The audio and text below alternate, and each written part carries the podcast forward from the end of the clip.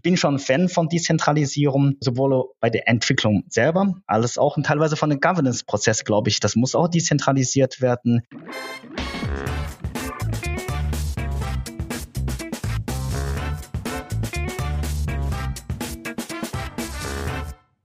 Hallo und herzlich willkommen zu dieser Episode des Data Culture Podcasts. Ich bin Carsten Bange und zu Gast bei mir heute ist Xuanpu Sun. Er ist IT-Architekt für Data and Analytics und zwar der Lead IT-Architekt bei der LBBW momentan, hat aber schon einige Stationen hinter sich in fachlich führender Position in verschiedensten Unternehmen, sehr groß, Automobilbranche oder auch mittelspändisch geprägt. Insofern profitieren wir hier von seinem breiten Erfahrungsschatz. Zu zum Thema Data Ops und Self-Service Analytics. Es geht im Kern in der Diskussion darum, wie ich als zentrale Einheit, die ein Data Warehouse oder ein Data Lake verantwortet, besser werden kann, um viele verschiedene Anwender, die immer mehr Self-Service machen wollen, besser unterstützen kann. Und da ist DataOps ein Schlüsselkonzept, denn es geht hier im Kern um die Professionalisierung der Datenversorgung. Wir erfahren hier sehr viel aus seiner Erfahrung, wie er das umgesetzt hat in den verschiedenen Unternehmen, worauf man achten sollte,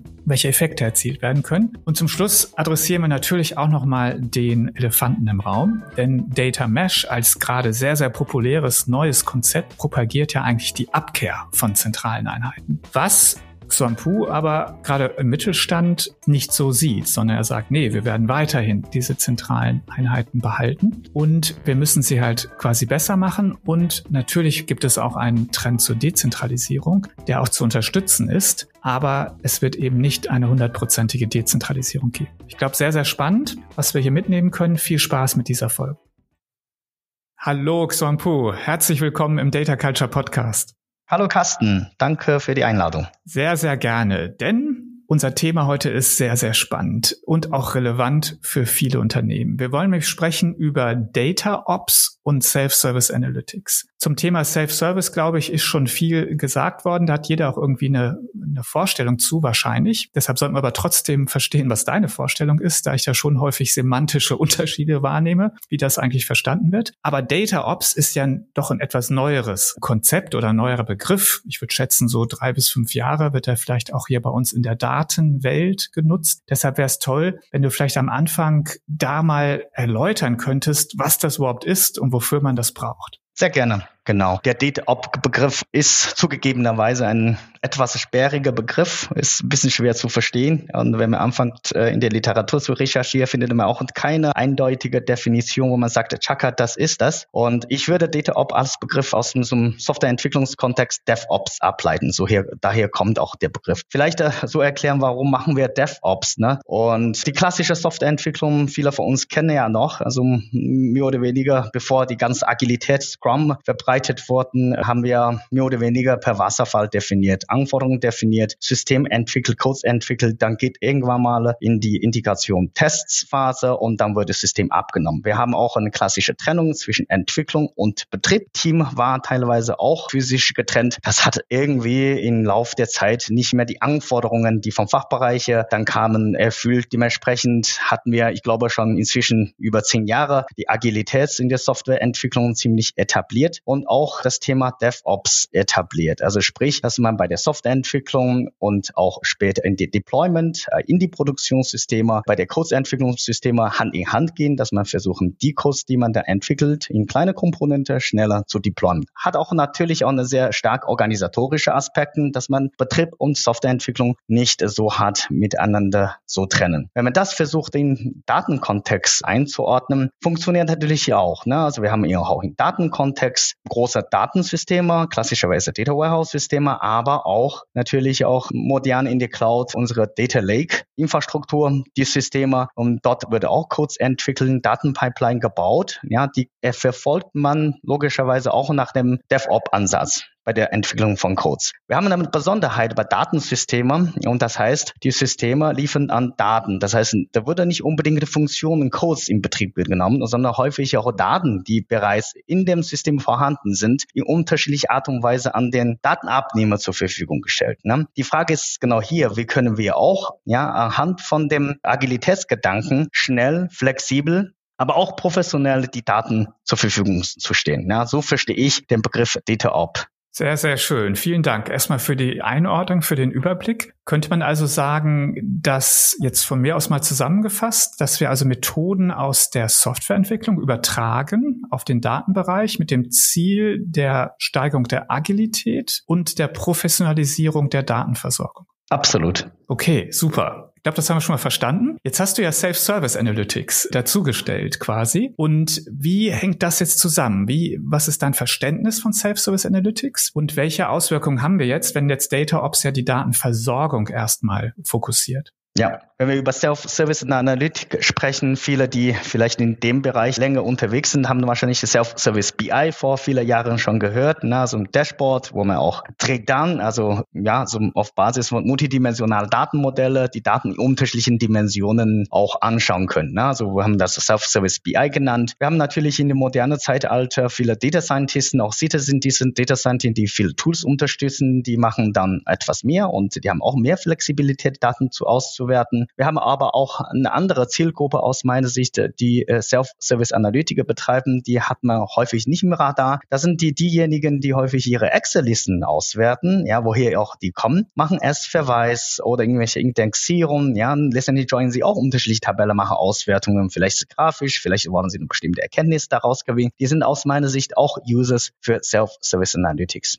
Ja, also in dem Sinne ein breites Verständnis. Also du sagst von, ich sag mal, eher einfacheren Anwendungsbereichen, aber eben auch Excel, dann Standard-BI-Werkzeuge bis hin zu Data Scientists. Also letztendlich alle, die irgendwo Daten nutzen. Jetzt haben wir ja eine Entwicklung, die wir wahrnehmen können, die ja zum Teil auch jetzt Data Mesh genannt wird. Also wir haben ja eine Entwicklung zur Dezentralisierung. Das Self-Service BI war aus meiner Sicht die erste große Welle dahin. Dann wurde das so ein bisschen wieder mit mehr Governance versehen und ein bisschen wieder eingefangen, sage ich mal. Dann kam ja parallel auch die Data Lake Entwicklung, die relativ zentral war. Jetzt hast du gerade geschildert eben diese ganz unterschiedlichen Arten von Nutzern von Daten. Nennen wir es vielleicht Data Worker das ist, glaube ich, der Begriff, den ihr auch nutzt. Und jetzt die Frage, wie begegne ich mich als zentralen Bereich, zentrale IT solchen dezentralen Bedürfnissen? Ja, das war tatsächlich auch die Frage, die wir uns in der Vergangenheit gestellt haben. Ne? Also genau, ich würde die Diskussion vielleicht als einen Unteraspekten aus der ganzen Dezentralisierung und die Datendemokratisierungsprozesse betrachten, einen Aspekt aus dem, aus dem Data Mesh Konzept auch und glaube, dass mit den äh, Data Ops ja, durchaus eine Antwort Antwort sein kann, gerade um die schnelle veränderte Anforderungen ja, aus dem Data Worker Perspektive zu begegnen. Und ich war ja in der Vergangenheit häufig in der, genau so eine IT-zentrale Rolle. Ich spule ein bisschen zurück in der Vergangenheit, was wir hatten. Ja, viele von uns erinnern natürlich äh, wahrscheinlich noch an so ein Konstrukt, heißt BICC, BI Competence Center. Das sind äh, bei einigen Unternehmen äh, reine IT-Organisationseinheiten. Bei etwas größeren Unternehmen sind eine Kombination zwischen IT, aber auch Fachbereiche, häufig natürlich auch IT-Governance dort eingesiedelt. Und was wir dort erlebt haben, war klassisches, ja, so, ich würde nennen, großen System, versuchte alle Datenanforderungen über ein zentralisiertes System abzudecken. Und wenn die Anforderung kommt, würde umgesetzt und beim nächsten Release würde dann, ja, die Daten zur Verfügung gestellt. Wir merken auch, dass die Anforderungen, also diese Arten von Arbeiten, also die, die Anforderungen von unseren Data Workers nicht mehr erfüllen. Ja, auch wenn wir ein Data Lake haben, ist letztendlich ein mhm. technologisches Konstrukt, mhm. ne? also der Prozess Prozesse ist nicht mehr zeitgemäß. Und die Frage ist hier, müssen wir nicht aus IT oder sagen wir so aus einer zentralen Einheit, ja, also einen Schritt zu den Data Workers zugehen und die dezentrale Nutzen von diesen Daten zu ermöglichen oder zu, sogar zu befähigen. Ja, also ich betone tatsächlich wirklich proaktive zu befähigen, weil in der Vergangenheit war häufig auch so, dass IT auch gesagt haben, ja, das was wir, ich, ich spieße das gerne ein bisschen zu, ne? also was ihr dann nicht bei uns als Anforderung einkippen, ist nicht not our business ne? und was ihr macht, ist Standard EDV-Prozesse, äh, EDV-Tools, sind nicht unsere Verantwortung. Ja? Und der Fachbereich auf der anderen Seite versuchen Anforderungen anzukippen, dauert aber zu lang führte dazu, dass sie aber dann doch irgendwie ihre, wir haben es auch genannt, Shutter BI-Lösungen oder irgendwelche Excel-Liste, kann auch professionell Tool sein. Und da ist halt eine Lücke entstanden. Ja, und ich glaube, die Antworten sollen schon da sein, dass man einerseits versucht, die zentrale Bereiche zu etablieren, ja, gegebenenfalls auch mehr Data Scientisten, mit Data Scientisten, aber auch von der IT proaktiv zu unterstützen. Mhm. Wie kann das konkret aussehen? Also wie, wie sähe so eine Unterstützung dann aus? Wie wir mal in der Vergangenheit gemacht hatten. Wir hatten genauso einen zentralen Bereich gehabt, wo wir klassischerweise äh, Data Warehouse entwickelt haben, Berichtswesen, Dashboards, aber hatten wir auch ein, ähm, ein Big Data Plattform, wo wir ähm, so auch mit unstrukturierte, semi-strukturierte Daten gearbeitet haben, klassisches äh, Anforderungen und Umsetzen. Wir haben aber schnell gemerkt, dass wir verschiedene Fachbereiche haben, die Anforderungen, die haben genau Datenanforderungen, die können wir gar nicht decken. Einerseits von der Kapazität her, aber andererseits auch aufgrund von der Komplexität von der Tätigkeiten, die man doch manuell in den Zwischenschritt eingreifen. Ne? Und wir haben für uns tatsächlich ein zentrales Tool geschaffen, also für Self-Service Analytics, die wir auch gleichzeitig Schulung angeboten haben an den Fachbereiche, so haben wir die ersten Brücke gebaut mit den Fachbereichkollegen. Und interessante war, ne, da kommen viele Themen auf äh, dann hoch, wo die Fachbereiche bis jetzt eigentlich gar nicht auch an uns gedacht haben, ja, selber ihre Lösung gebaut haben. So kamen wir regelmäßig ins Gespräch. So hat sich auch in jede einzelne Fachbereiche auch ja dementsprechend Ansprechpartner gebildet und die haben sich auch gegenseitig geholfen. Was für uns jetzt mal vielleicht eine Brücke zu DataOps noch zu schlagen interessanter war. Das ist nur Self-Service Analytic Teil. Ne? Dadurch, dass wir als zentrale Einheit für die Datenbeschaffung und Datenversorgung zuständig war, bekommen wir mit endlich, ja, in dem Teil, was der Fachbereich eigentlich tun, was wir eigentlich gar nicht wussten. So hatten wir die Möglichkeit, solche Themen zu sortieren, ja, zu strukturieren. So besteht die Möglichkeit, dass wir sagen, okay, das sind die Datenpipeline, die wir gerne professionalisieren würden in unsere Pipeline, ja. Oder gibt es auch ein Thema, wo es halt mit der Agilität zu tun haben, weil der Fachbereich auch nicht wissen, ob sie dauerhaft die Daten tatsächlich in diesem Form brauchen. Da haben wir tatsächlich auch geschaffen, also schnelle Daten direkte zum Beispiel aus operativer Systeme für die Kollegen Kollegen zu beziehen, teilweise sogar automatisiert, damit genau diese Agilitätsgedanken aus dem Datenversorgungssicht gewährleistet werden. Mhm, spannend. Also Fokus Datenversorgung, Data Ops. Du hast beschrieben, dass ihr quasi sehr viel Self-Service habt, aber sogar aktiv befördert habt. Ich habe jetzt mal mitgenommen, das eine ist so eine Bereitstellung der technischen Plattform, also letztendlich wahrscheinlich ein Tool. Das zweite wäre das Thema äh, Schulung. Also ihr bildet aus und es klang auch so ein bisschen durch, als würdet ihr unterstützen, also wie eine Serviceeinheit. Ich stelle mir das jetzt vielleicht so vor, wenn jemand nicht weiterkommt mit seinem, was auch immer machen will, ich sag mal ein Dashboard bauen will, dass ihr dann Ansprechpartner seid. Ist, ist das richtig verstanden oder macht ihr noch mehr?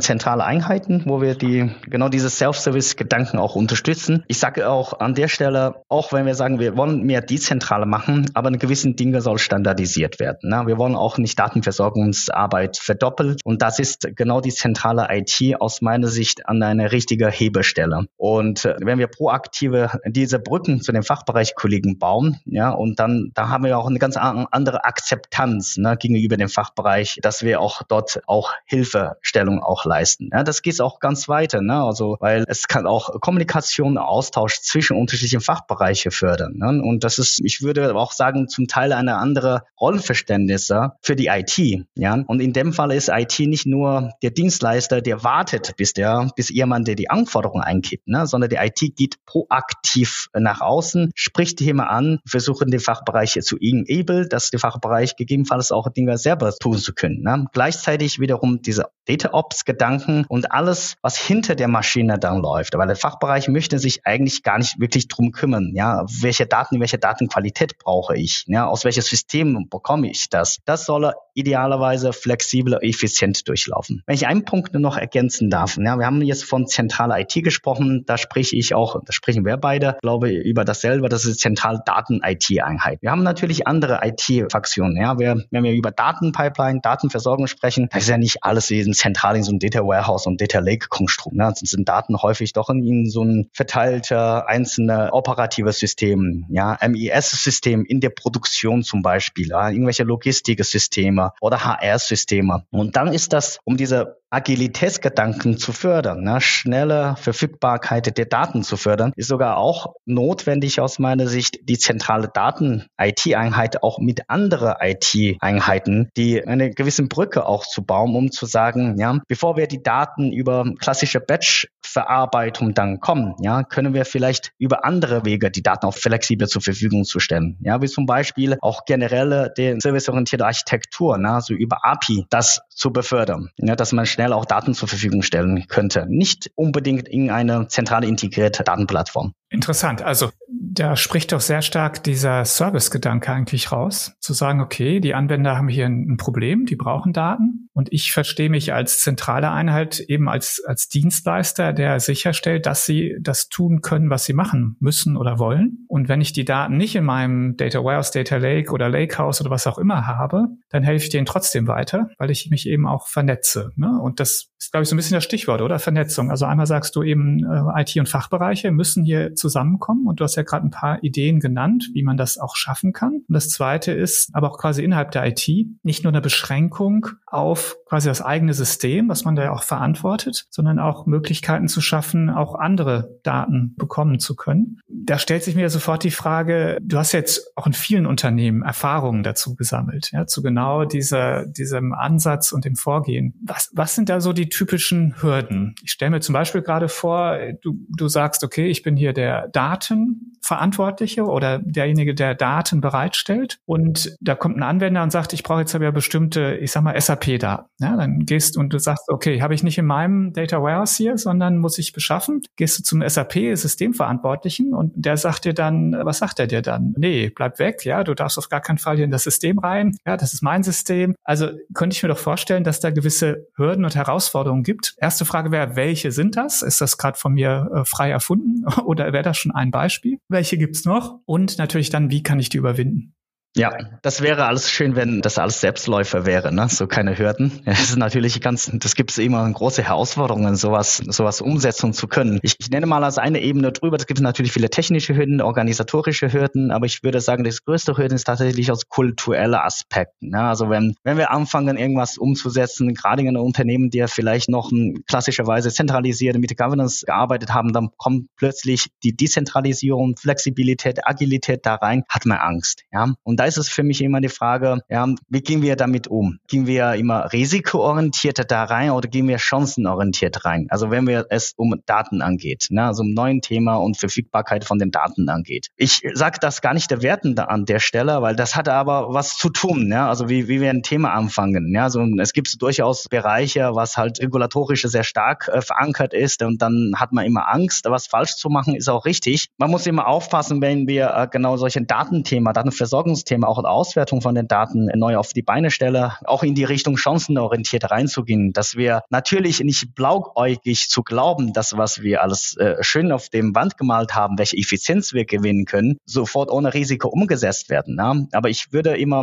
wünschen, wenn man versucht zu sagen, okay, äh, wir sehen jetzt mal, was möglich ist, was wir Mehrwert haben. Ja, lassen wir aber, bevor wir große Diskussionen, Konzepterstellung verabschieden, klein anfangen, ein Prototyp zu entwickeln. Ja, gerade in der Cloud gibt es wahnsinnig viele Möglichkeiten. Und dann diskutierte man über die Risiken. Wie passen das in unserem bestimmten System, in der Landschaft hinein und äh, klein anfangen und äh, dann kann man auch einen gewissen, ja, Sorgen wegnehmen. Ne? Mhm. Also erstmal finde ich diese Grundgedanke, Du bist jetzt bei Datenkultur angelangt, genau dem Thema unseres Podcasts hier. Aber der Grundgedanke, wo du sagst ja letztendlich, man kann risiko- oder chancenorientiert denken. Und du sagst jetzt, man sollte eigentlich chancenorientiert anfangen. Ja, zum Beispiel auch mit, mit kleineren Dingen, die aufzeigen können, wo die Chancen liegen. Und erst dann die Risiken betrachten, statt umgekehrt. Und ich persönlich finde das einen absolut sehr guten Gedanken, ne? der eigentlich den richtigen Ansatz, um da mit dem Thema Daten überhaupt weiterzukommen. Jetzt lass uns mal in die konkrete Umsetzung einsteigen. Jetzt glaube ich, haben wir das alle soweit verstanden und auch gekauft, ja, dass das total sinnvoll ist. Und wie setze ich es jetzt um? Fangen wir vielleicht mal organisatorisch an. Ja, also wen brauche ich jetzt? Was für Rollen, was für Fähigkeiten in dieser jetzt mal der zentralen Einheit, um dann meinen Self-Service-Nutzern möglichst gut helfen zu können?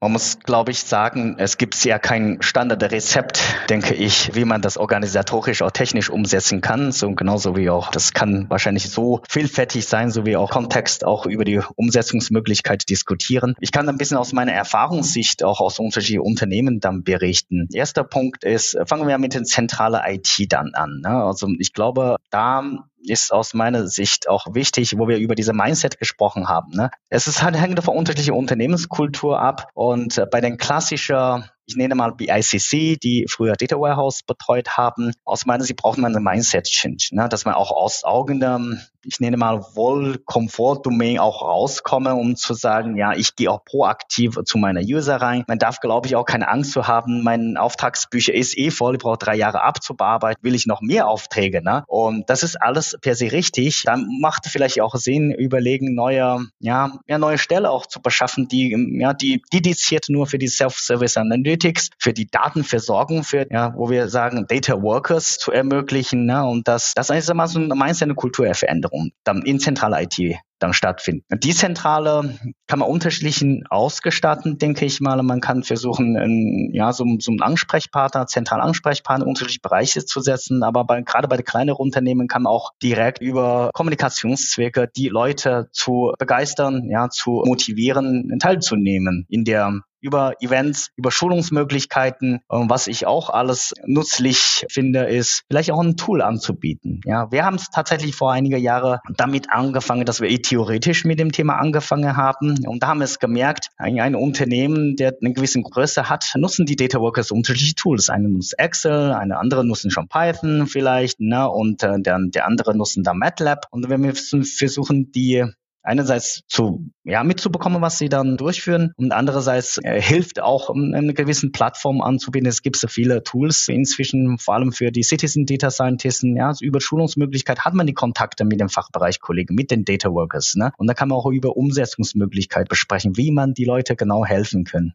In dem von dir gerade beschriebenen Szenario, vielleicht kannst du noch mal sagen, wie viele Menschen eigentlich beschäftigt sind. Also wie viel sind da in dem zentralen Team und liefern quasi Data Ops und liefern die Unterstützung und wie viel haben die dann auf der Data Worker Seite sozusagen bedienen können oder mit denen zusammenarbeiten können? Ja, dem Konstrukt, was ich beschrieben habe, bezieht sich von meinem letzten Arbeitgeber. Wir waren in Summe kein großer Unternehmen, dementsprechend war die Einheit relativ klein. Wir haben einen zentralen Bereich, roundabout sieben, acht Leute ja, so die sich um uh, Data Engineering, teilweise auch Data Scientisten Thema drum kümmern und äh, von, von zentrale Bereiche, wo wir Self-Service Analytics enable, das sind ein, zwei Personen, die auch nicht vollzeitig dann betätigen. Von der Data Worker Seite die Realzahlen sind natürlich deutlich höher. Wir haben aber faktisch mit unserer Vorgehen mehr als 50, 60 Leute erreicht, die aktiv auch mit uns arbeiten. Das sind die Leute, die in der Regel gar nicht mit uns in Kontakt getreten hätten ja, weil sie halt immer ihre individuelle Lösung hatten. Und dadurch haben wir tatsächlich unterschiedlichen Datenversorgungsstrecke, aber auch am Ende Lösungen für die entwickelt, teilweise direkt aus operativer Systeme, teilweise haben wir die Daten in unsere Datenplattform integriert zur Verfügung gestellt, teilweise haben wir ja auch die individuelle Self-Service-analytische Lösung direkt in unsere Plattform auch integriert. Ne? Das ist auch ein Aspekt, was ich gesprochen habe, das ist auch mein Verständnis von Agilität. Ne? Also wir müssen schnell unterwegs sein, aber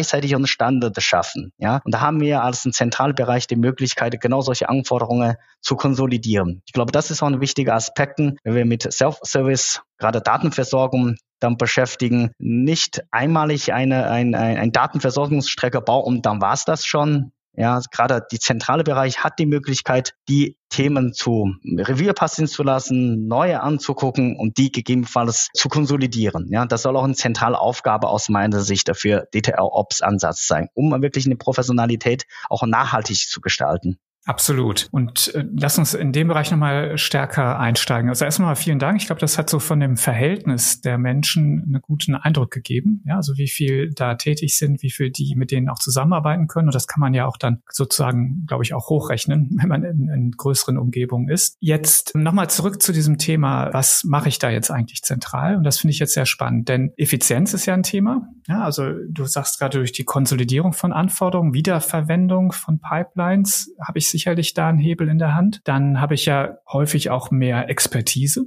Ich weiß einfach, wie ich bestimmte Datenquellen anzapfen kann. Ich weiß, wie ich das baue. Und der entscheidende Punkt ist aber dann am Ende ja immer Geschwindigkeit. Also eben das ist ja das Hauptthema, warum Self-Service manchmal nicht so gut funktioniert oder warum Anwender sich dann doch komplett selber helfen an der zentralen IT sozusagen vorbei, weil die Geschwindigkeit einfach nicht stimmt. Und du hast es am Anfang ja auch schon kurz erwähnt. Was kann ich denn jetzt tun als hier zentrale Einheit, um die Geschwindigkeit darzustellen, die ich für eine Agilität dann auch brauche? Ist es tatsächlich keine einfache Fragestellung?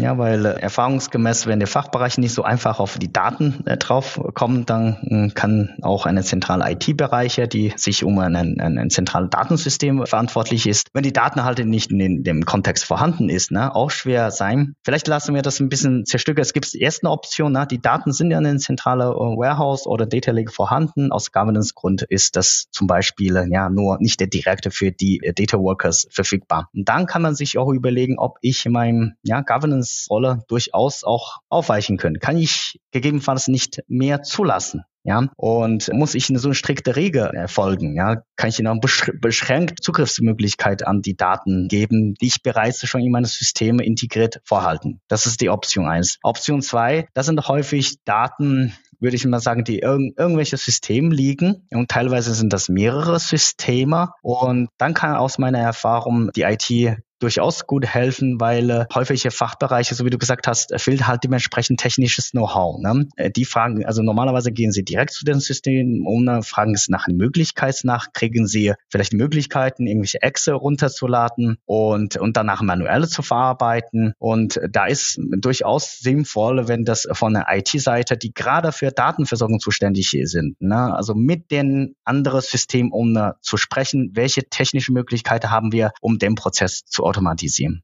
Mhm. Stichwort Automatisierung. Siehst du da einen wachsenden Werkzeugeinsatz aus? Es gibt ja einen ganzen Software-Segment, ja, Data Warehouse Automation. Die ganzen Data Pipeline-Anbieter schreiben sich das ja auch auf die Fahnen, also möglichst viel automatisiert machen zu können. Ist das ein Thema oder herrscht bei euch oder in deinen Firmen, wo du bisher warst, doch eigentlich sehr stark mehr so, so Skripterstellung, also quasi mehr so manuelle Vorgehensweise vor? Das sind großen Teile schon manuelle Vorgehensweise, die dort durchgeführt werden. Hintergrund ist auch, häufig ist auch so, wenn wir sagen, okay, ich brauche halt äh, einen, einen Berichter, die aus einem zum Beispiel SAP-Systeme sind viele Unternehmen vertreten, ERP-Systeme, und dass man die Daten häufig gar nicht in dem Form aus einem operativen System rausbekommt. Ne? Dass es halt Schnittstelle mit dem jeweiligen System gebaut werden und die entweder weitergegeben werden oder über eine zentrale Datenintegrationsplattform nochmal vorgehalten werden und dann weiter, weiterzugeben. Mhm. Okay. Die Thematik, die wir hier besprechen, wir müssen natürlich jetzt durchaus das Thema Data Mesh noch erwähnen, denn das ist für mich jetzt so ein bisschen gerade der große Elefant im Raum hier. Ne? Also das heißt, du hast jetzt ja beschrieben, wie ich eine zentrale Einheit letztendlich serviceorientierter, professioneller, anwenderfreundlicher in gewisser Weise gestalten kann. Dadurch, dass ich eben durch die Professionalisierung schneller werde, den Anwendern auch wirklich helfe, statt nur auf Anforderungen zu warten etc. Also ich glaube, das ist sehr gut deutlich geworden. Damit verbessere ich ja die Situation. Jetzt sagt ja das Data Mesh Konzept, und das wurde ja auch schon in vielen Podcasts hier vorgestellt und auch propagiert quasi. Das sagt ja, wir müssen weg von diesen zentralen Einheiten. Ja? Um es mal auf, äh, etwas überspitzt zu sagen, da wird ja gesagt, das wird niemals funktionieren, ja, das zu zentralisieren. Wir müssen es komplett dezentralisieren. Wir bauen jetzt Datenprodukte neuerdings und bauen die in den dezentralen Einheiten, wo wir übrigens genau solche Konzepte wieder brauchen. Ne? Also auch da geht es um Self-Service, auch da geht es um Data Ops dann, aber wir würden es halt komplett dezentralisieren dezentralisieren. Was sagst du dazu?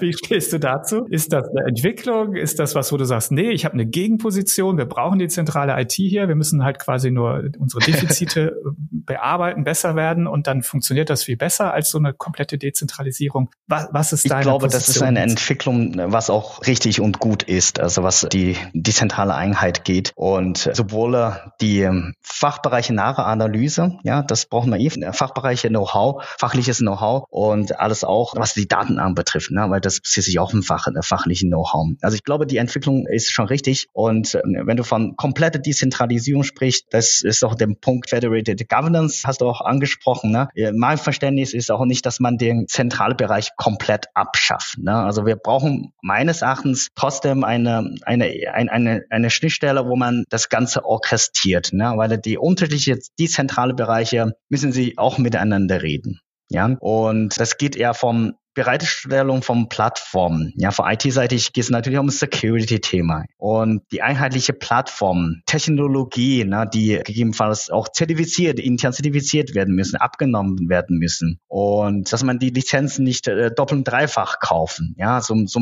banaler Sachen, die aus der IT-Sicht sofort gesehen werden. Aber da geht es natürlich um Governance-Prozesse, ist genauso. Ne? Ich bin schon Fan von Dezentralisierung, sowohl bei der Entwicklung selber, als auch teilweise von den Governance-Prozessen, glaube ich. Das muss auch dezentralisiert werden, weil wir dürfen nicht einen Kamm scheren von, es gibt so Unternehmenbereiche, die sehr stark reguliert werden. Es gibt durchaus Bereiche, die vielleicht weniger reguliert werden. Na, wenn wir versuchen, aus einem Zentralbereich alle gleich zu sehen, dann würde immer der Standard, äh, der höchste Standard durchgesetzt. Das heißt, für die andere ist es immer sehr ungünstig. Ne? Aber ich glaube, wir brauchen immer noch einen zentralen Bereich, die eine Koordinationsrolle auch übernimmt. Mhm glaube es letztendlich auch, um das vielleicht von meiner Seite aus nochmal zu beleuchten. Bei allen Data Mesh Implementierungen gibt es tatsächlich so Mischformen. Ja, also es gibt genau Federated heißt ja, das ist nicht komplett dezentralisiert, sondern föderiert. Ich habe auch einige noch Aufgaben, die ich zentral erfüllen muss. Du hast Sicherheit genannt. Das ist sicherlich eine. Datenschutz ist auch so ein Thema, die ich häufig gerne lieber zentral in der Hand behalte. Und ich verweise hier gerne auf den Podcast mit Markus Morgner von Zeiss, der auch nochmal deutlich gemacht hat, in sozusagen verschiedenen Betriebsmodellen für Data Mesh, dass eben auch die Reife der dezentralen Einheiten ganz unterschiedlich ist. Ne? Auf der einen Seite hast du welche, die sagen, wir brauchen euch wirklich nicht mehr. Wir können, wir haben jetzt Know-how, wir haben die Fähigkeiten, wir haben die technischen Plattformen, wir bauen hier dezentral Datenprodukte und sind mehr oder weniger autark. Aber du hast aber auch Fachbereiche, die das weder können noch wollen. Ja, die einfach sagen, nee, ich habe da keine, kein Know-how für oder ich habe da überhaupt keine Zeit für. Ja, und bitte, äh, ich Absolut. hätte gerne den Service, dass das jemand für mich macht und mir bereitstellt. Und auch dafür brauche ich ja dann genau solche Einheiten. Absolut. Ja, genau so ähnliche Feedbacks habe ich auch von meinen Kollegen immer wieder bekommen. Es gibt welche, die sagen, ja, gib uns die Daten, ich will es gerne selber machen, bis hin zu, ich mache zu viele, könnt ihr da bitte abnehmen. Ja, ich denke, das hängt auch von der Firmengrößen auch ab. Ne? Also größere Unternehmen, ja, mit einzelnen Bereiche, die schon selber ein, ein, ein mittelständiger Unternehmen die Anzahl von Mitarbeitern haben, können sie sich sowas leisten oder wollen sowas auch leisten. Bei einem kleineren Unternehmen, das ist die Frage, ob ich hier ja die gesamte Kompetenzen ja in meine in meinen Bereichen mit keine Ahnung hunderte Leute auch wirklich haben wollen. Ne? Absolut. Sehr schön. Xampu, unsere Zeit ist um. War aber sehr, sehr spannend. Ich glaube, wir haben wirklich viel gelernt über Data Ops ja, und warum das letztendlich so wichtig ist und warum wir damit eins der zentralen Probleme von zentralen Architekturen und zentralen Einheiten äh, tatsächlich verbessern können, um letztendlich dem Hauptziel, am Ende im Unternehmen mehr mit Daten und Analytik zu tun und mehr Nutzen draus zu stiften, auch dann näher kommen können. Dafür ganz, ganz herzlichen Dank. Und das letzte Wort gehört hier immer dem Gast. Deshalb gerne vielleicht nochmal deine Zusammenfassung und vielleicht auch deine Empfehlungen für Unternehmen, die sich jetzt genau mit solchen Herausforderungen konfrontiert sehen, die du erwähnt hast, wie sie das jetzt am besten angehen sollten. Ich versuche kurz zusammenzufassen. Mutig sein, klein anfangen und alle Bereiche mitnehmen. Und Carsten, vielen Dank und hat Spaß gemacht. Danke dir. Fand ich auch. Bis bald. Ciao. Bis bald. Tschüss.